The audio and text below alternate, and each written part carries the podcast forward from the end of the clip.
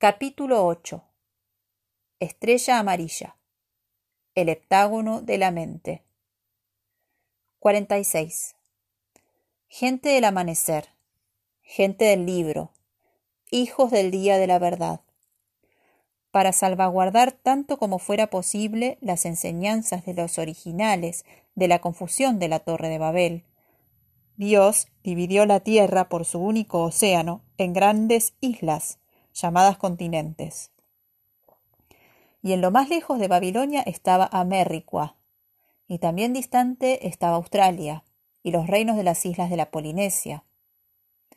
Aún en África, cerca de Babilonia, durante muchos grandes ciclos, la gente del amanecer estuvo protegida en su sabiduría natural. 47. Pero inexorable es mi cuenta de los días. Inexorable es el rodar de la rueda del tiempo. Inexorable es la ley del cubo.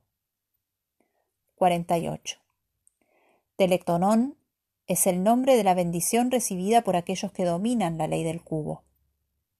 Grande es el poder de Dios, cuyo poder y bendición están siempre cerca y próximos.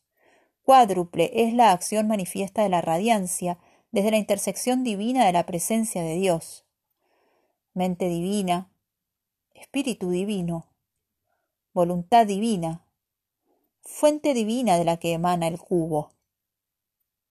Cuadrado es el cubo, la medida del telectonón, una vasta palabra de amplio alcance, que no es palabra en absoluto, sino número, multiplicándose a sí mismo desde la meditación interminable de Dios, que nosotros elegimos llamar creación.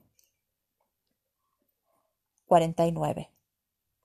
Desde una sola intersección, seis direcciones más la séptima, el centro móvil del tiempo, el ombligo del cielo, cuyo cordón umbilical es una fibra llamada Kuk-Sam-Sum. Del ombligo del cielo al plexo solar corre el Kuk-Sam-Sum, camino que llega hasta las raíces de las estrellas, pasando a través de cada una de las dimensiones celestiales. 50. Yo, quien esto dice, sé, porque yo soy Pacal Botán, quien dejó para ustedes una piedra parlante, Telectonón. Testigo especial del tiempo yo soy, espía de Dios en vigilia, llevando la segunda cuenta de los días, mostrándoles la mentira de Babilonia, la falsificación del cubo en la torre de Babel. 51.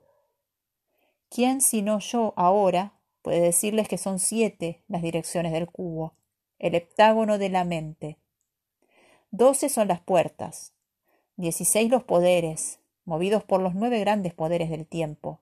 Estos dieciséis poderes llegaron a ser el número de los elegidos del cubo, 144. Multiplicado por el milenio, 144 se convierte en 144.000. El número sagrado de días que yo dejo para conocer la profecía durante mi primera cuenta de Bactunes.